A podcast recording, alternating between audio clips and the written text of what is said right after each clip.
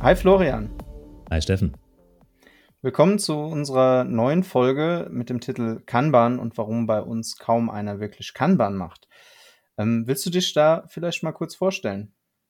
Ja, hi, ich bin Florian, Florian Junglas und ich glaube, ich weiß, warum ich da bin, denn ich bin Kanban-Trainer, Kanban-Consultant und ich sage gerne Fachidiot für Flow, denn ich bin auch noch Flight Levels Guide, das heißt, ich darf auch da über das Flight Levels Modell ähm, berichten und trainieren und mache das seit einigen Jahren innerhalb eines großen Konzerns. Dankeschön. Ja, mein Name ist Steffen Kuse. Ich bin als agiler Coach in einem äh, Unternehmen tätig und ich werde heute so ein bisschen die Rolle des Teufels Anwalt spielen. Ähm, also nicht zu sehr verunsichern lassen von meinen Aussagen. Ich meine vieles davon gar nicht so. Aber ich will den Florian ein bisschen, ähm, ja, vielleicht kitzeln und reizen mit seinen Aussagen. Bin gespannt. Genau, das Thema heute heißt ja kann man und warum bei uns kaum einer wirklich kann man macht. Und ja, aus unseren Beobachtungen heraus, aus der Vergangenheit, Grund 1. Viele verstehen kann man lediglich als Teammethode und gar nicht so als Ende-zu-Ende Management-System für Wissensarbeit von Services, von Ende-zu-Ende-Service. Also zum Beispiel, ein Kunde möchte etwas haben, bis ein Kunde bekommt etwas und das über vielleicht mehrere Teams hinweg. Sondern wir sagen immer, guck mal, ihr seid ein Team, ein Squad, wie auch immer ihr euch nennt. Ihr könnt euch aussuchen, macht ihr Scrum oder kann man. Das ist eure Methode als Team. Hm. Ich glaube, das liegt auch einfach darin, oder das, das hilft den Teams dahingehend, ähm, zu sagen, okay, Ende zu Ende ist im Prinzip wir oder maximal unser nächstes Umfeld, weil du hast in großen Unternehmen halt oft kaum eine Möglichkeit, sinnvoll ähm, eine Ende-zu-Ende-Darstellung zu machen, weil du über ganz viele Bereichsgrenzen und so weiter hinwegkommst. Und da ist es doch vollkommen legitim, wenn ein Team sagt, okay, ich bekomme einen Auftrag und ich betrachte meinen Mikrokosmos, den ich hier beeinflussen kann und schiebe das Ganze von Auftragseingang bis in To-Do und damit ist doch mein, mein Workflow erledigt. Mhm, absolut, das ist sozusagen aus der Teamsicht heraus natürlich auch völlig legitim. Nur wir müssen natürlich auch uns aus Unternehmenssicht das Ganze betrachten und Werterbringung der Wertströme, die halten sich selten an Teamgrenzen und die halten sich auch selten an sowas wie Abteilungsgrenzen, sondern die laufen meistens quer zum Organigramm. Und äh, die richtigen Kanban-Systeme, die wirklich die Ende-zu-Ende Wertschöpfung abbilden, wenn wir die sozusagen bauen würden, hätten wir einen viel, viel größeren Hebel, wir hätten einen viel, viel größeres, viel, viel größeren Benefit als Firma. Und dann ist sozusagen das, ich sage jetzt mal, das Mikrobedürfnis eines Teams, das muss da eigentlich hinter anstehen. Ähm, Kanban kennt auch das Kanban Maturity Model, das Kanban Reifegrad Modell. Und da ist sozusagen diese Betrachtung nur, man fokussiert auf sich und sein Team alleine und nicht auf die wirkliche Werterbringung innerhalb eines größeren Bereichs, eines größeren Kon Unternehmung. Das sind dann eher die niedrigen Reifegrade. Ja, das heißt, man hat noch nicht so ein Bewusstsein dafür, dass es sowas wie Kunden gibt. Es gibt noch nicht ein Bewusstsein, dass man gemeinschaftlich mit anderen Wert erbringt. Aber das kann natürlich noch kommen. Ja, also sprich, wenn das kommt, dann verändern sich vielleicht auch die Kanban-Systeme und die sind dann nicht mehr so teambezogen, sondern eher wertschöpfend bezogen. So, nach Grund, nach Grund 1 kommt natürlich Grund 2 und das ist bei Kanban oft so, naja, wir beginnen mit der Visualisierung und dann hören wir aber auch wieder auf. Also das reicht ja eigentlich schon. Ja? Wir kleben tausend Zettel an die Wand, paar Linien dazwischen und jetzt wird alles besser. Hooray. Das stimmt natürlich nicht, sondern es gibt natürlich viel mehr für kann man, viel mehr Praktiken und nur die Praktik der Visualisierung zu nutzen, ist in der Regel nicht zielführend. Hm. Ja, aber auf der anderen Seite denke ich halt, ähm, wenn wir schon mal überhaupt die ganzen Aufgaben, die wir in einem Team haben, visualisiert haben, ist doch schon ein riesen Meilenstein geschafft. Also ähm, alleine mal das auf auf ein Board zu bringen und an der Wand transparent zu haben, guck mal, mit wie vielen Themen wir uns beschäftigen, ähm, das ist doch ein, ein Mordserfolg, finde ich. Also da. Da gebe ich dir jetzt teilweise recht. Es ist schon mal gut, das zu sehen. Und ich habe es wirklich erlebt, dass nachdem man das gemacht hat, die Mitarbeitenden dann davor standen und völlig erschlagen waren. Was? Das machen wir alles gerade gleichzeitig? So viel? Ja, das ist dann, wenn man es einmal sieht, ist das gut. Aber was ist denn, wenn sich das morgen, übermorgen, in zwei Wochen, in einem halben Jahr immer noch so aussieht? Also das Board sich nicht verändert, wenn da immer noch so viel Arbeit drauf ist, man immer noch erschlagen ist, man immer noch so viel Multitasking versucht zu tun, wenn immer noch nicht der Fluss der Arbeit besser ist als vorher, dann hat die Visualisierung erstmal nichts gebracht Natürlich, die Visualisierung bringt eine gewisse Awareness für das Problem. Man sieht es jetzt, aber man muss halt auch was damit machen. Das heißt, wir müssen sowas wie die Arbeitsmenge versuchen zu kontrollieren. Stichwort WIP-Limitierung. Wir müssen schauen, dass wir den Fluss der Arbeit versuchen zu managen, dass wir vielleicht Feedback-Schleifen einbauen, also das heißt, dass wir über die Arbeit sprechen, über den Fortschritt der Arbeit sprechen, wie viel haben wir geliefert, äh, was, wo, welche Probleme sind aufgetaucht, wie beheben wir die Probleme. Die Intelligenz steht halt immer vor dem Board. Das heißt, die Menschen, die davor stehen, die müssen gute Entscheidungen treffen, basierend auf dem, was sie da sehen. Und die Visualisierung ist immer nur sozusagen der Mittel, der erste Schritt, aber dann ermöglicht dann die weiteren. Und die sind total wichtig. Willst du mir damit jetzt etwa sagen, dass das Board gar keinen Selbstzweck hat? Also das. Absolutely, ja. Ähm, das, die ersten Kanban-Implementierungen hatten sogar noch gar keine Visualisierung. Ja, da gab es noch nicht mal ein Board.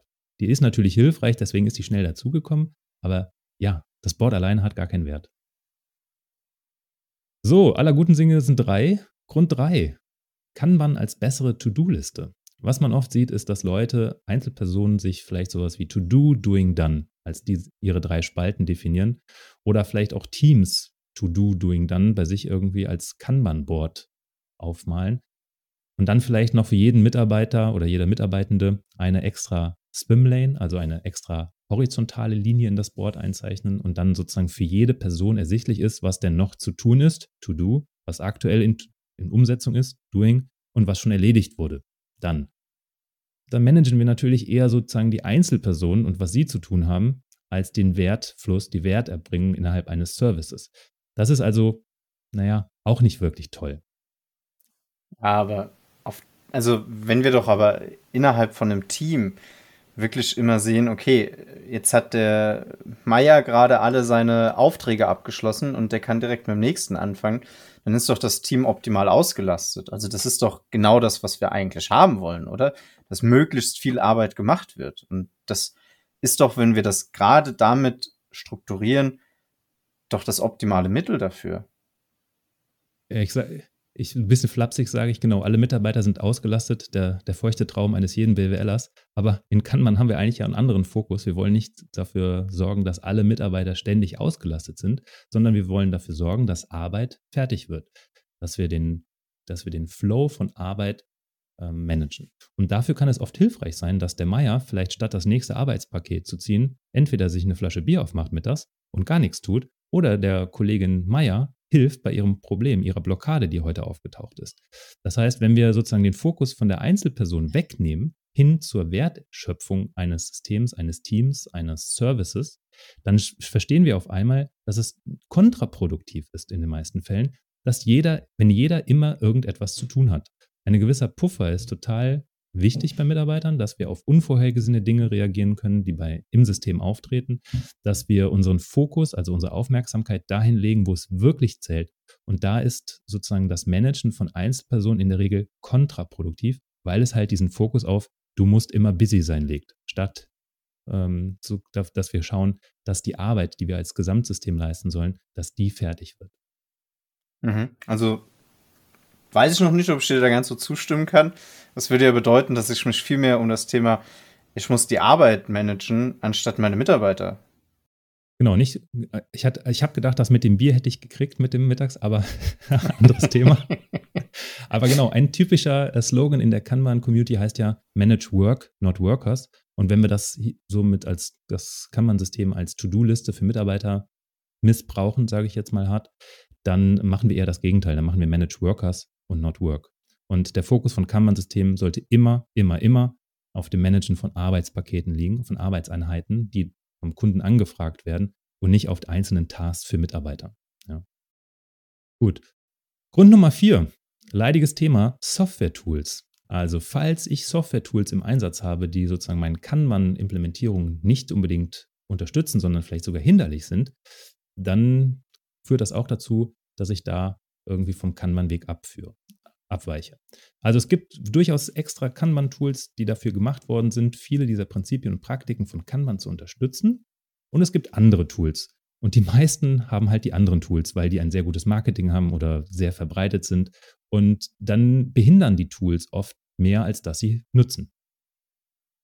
Ja, das, auch das sehe ich ein bisschen, ein bisschen anders. Ich meine, wir brauchen ja irgendwo durchgängige Tools, ähm, um auch wirklich von, ich sage jetzt mal von oben nach unten die Anforderungen, die äh, da sind und so weiter, überhaupt managen zu können. Also wo kommen wir da hin, wenn, wenn jedes Team anfängt, in Miro sich sein eigenes Board zusammenzuklicken, ähm, da fehlt mir doch komplett die Übersicht und da kann ich doch auch gar nichts mehr steuern dann wirklich.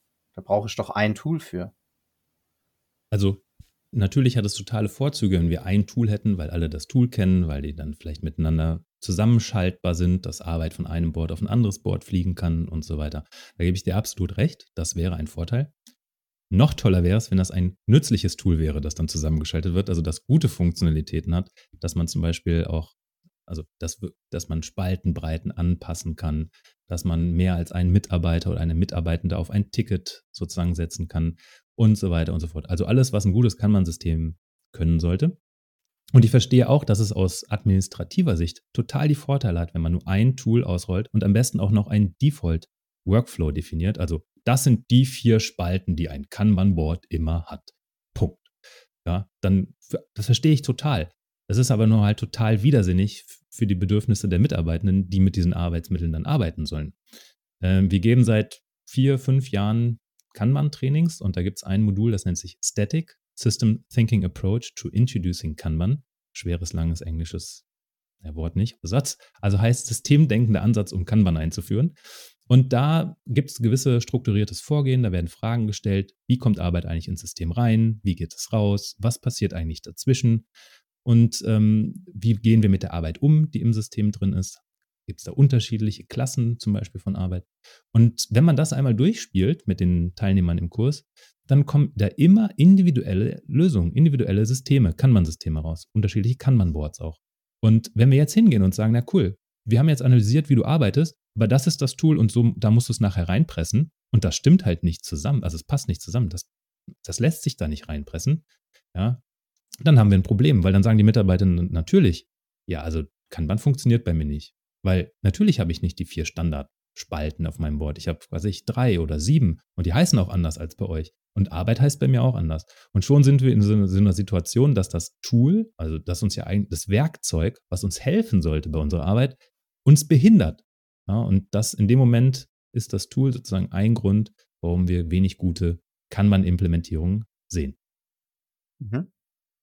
Ja, vielen Dank, Florian, für deine Ausführungen. Ähm, ich muss sagen, mir ist es teilweise ein bisschen schwer gefallen, äh, da so Kontra zu geben. Ich, ich, stimme dir da in vielen Dingen definitiv auch zu, wenn, wenn ich mal aus meiner Ach, für mich Teufelsandweisung. Auch nicht immer einfach.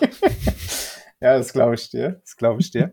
ähm, ich bin super gespannt, was unsere Kolleginnen und Kollegen dazu sagen werden ähm, und vor allem auch die beiden, die wir im Anschluss hören werden. So, wunderschönen guten Tag. Die Nachbesprechung. Tobias und Lukas reflektieren über diese wundervolle Podcast-Folge. Wir haben vier Punkte, die uns da erklärt wurden. Einmal das Thema Team Kanban. Teams müssen sich auf die Ende-zu-Ende-Ebene ausrichten. Also ich glaube, das hat, da hat man immer die Möglichkeit, sich auf die Ende-zu-Ende-Ebene auszurichten, weil man hat immer Leute, von denen man Aufträge bekommt, die man involvieren kann. Man hat immer die Möglichkeit, Leute, an die man liefert, in dieses Ende-zu-Ende-Konstrukt zu involvieren. Also die Außenseiten seines eigenen Systems zu involvieren. Ich glaube, das sollte grundsätzlich möglich sein auch seine Kunden mal vors Board zu nehmen und da direkt zu involvieren, zu zeigen, wo ist meine Arbeit, wo ist deine Arbeit, was machen wir gerade für euch, ist es gerade sinnvoll, Arbeit zu starten oder nicht. Die Möglichkeit hat man immer. Ja, und ich glaube, da ist auch so ein bisschen äh, der, der springende Punkt, äh, wenn man sagt, so die Außenkanten dazu nehmen, äh, höre ich dann auch immer wieder gerne, ja, aber wir haben mit so vielen zu tun, wenn wir die alle dazu nehmen, dann stehen wir mit 100 Leuten vorm Board. Und ich glaube, das ist äh, das muss man ja gar nicht, sondern erstmal ein paar und die direktesten Kontakte dazu nehmen und damit mal starten, um zu sehen, wie man denn ja gemeinsam besser auf das Ende zu Ende schauen kann. Ganz genau. Und insbesondere auch dieser zweite Punkt, das Thema Visualisierung und dann hört es halt auf. Ich glaube, da ist halt relativ frühzeitig schon was falsch gelaufen. Also wenn man sieht, eine professionelle Kanban-Einführung beginnt halt eben nicht mit einer Visualisierung, sondern guckt sich erstmal an, was sind so die Haupt Hauptprobleme, Hauptherausforderungen in so einem Unternehmen oder einem Unternehmensbereich und gucke dann, okay, welche kann man Praktiken können uns da helfen? Und wenn ich so einen Standard-Einführungsprozess mir angucke, dann ist die Visualisierung so der vorletzte Punkt, den ich da habe. Aber ja, ich kann den beiden auf jeden Fall recht geben. Viel zu oft ist das eben nicht bekannt. Und die Frage ist, wie schaffen wir es innerhalb des Unternehmens, dass viele Menschen erfahren, dass es wichtig ist, bestimmte Dinge zu tun, eben bevor die Visualisierung starten kann. Ja, ich, ich glaube, der Grund dafür ist ja auch, ähm, dass es einfach erstmal ein Board zu machen und können wir glatt zum Punkt 3 drüber äh, rübergehen. Ist auch gut, äh, die To-Do-List zu machen mit To-Do, äh, Doing Done. Vielleicht noch äh, on hold. Das ist ja auch ganz wichtig, weil wir warten ja auch ganz viel. Die Spalte dann auch noch dazu machen.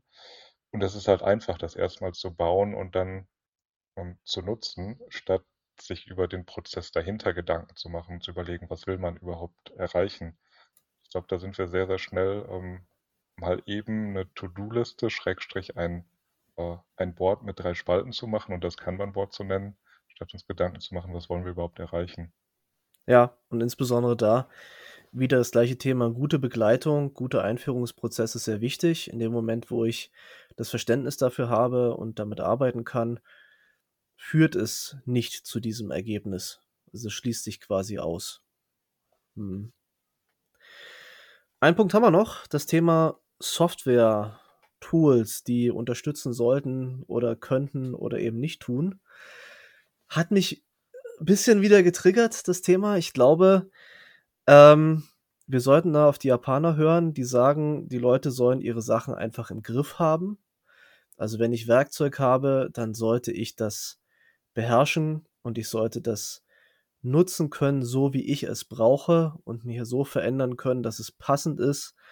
Und die Sachen, mit denen ich arbeite, sollen das tun, was ich möchte.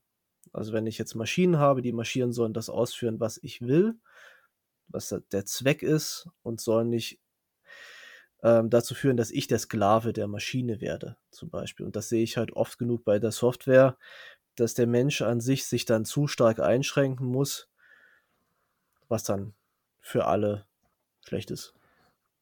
Ja, äh, die Frage, die ich da auch ganz oft höre, ist, was muss ich denn tun, um das in, in diesem Tool abzubilden und nicht, was hilft, wie kann mir das Tool helfen, wie kann mich das Tool unterstützen, meine Arbeit abzubilden. Und das ist genau dieser, dieser Ansatz. Ich, ja, ich, ich unterwerfe mich dem Tool, ähm, statt äh, das Tool ja, mir zunutze zu machen. Genau. Und eventuell ist das Thema Visualisierung, wie eben gerade schon gesagt, auch überhaupt nicht das Hauptthema. Ne? Also wenn ich von vor, vornherein schon völlig andere Probleme identifiziert habe, wo Visualisierung jetzt nur so semi helfen kann, ist so eine Fokussierung auf das Tool an sich sogar hinderlich und frisst mir mehr Zeit, als die Probleme des Unternehmens wirklich zu lösen. Ja, weil das Tool dann als nervig auch empfunden wird und ich muss das Tool jetzt bedienen, ich muss da irgendwas reinschreiben und weiß eigentlich gar nicht, was mir das bringt.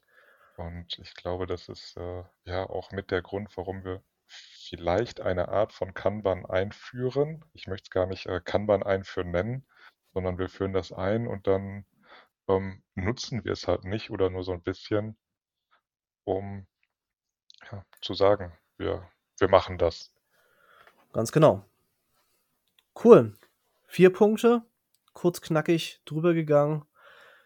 Tobi, ich danke dir. Gern wieder. Es war mir ein Fest. Ich danke dir. War ein erster Versuch. Ähm, ich hoffe, äh, die anderen beiden werden auch unsere Nachbesprechung so nachvollziehen können. Danke dir.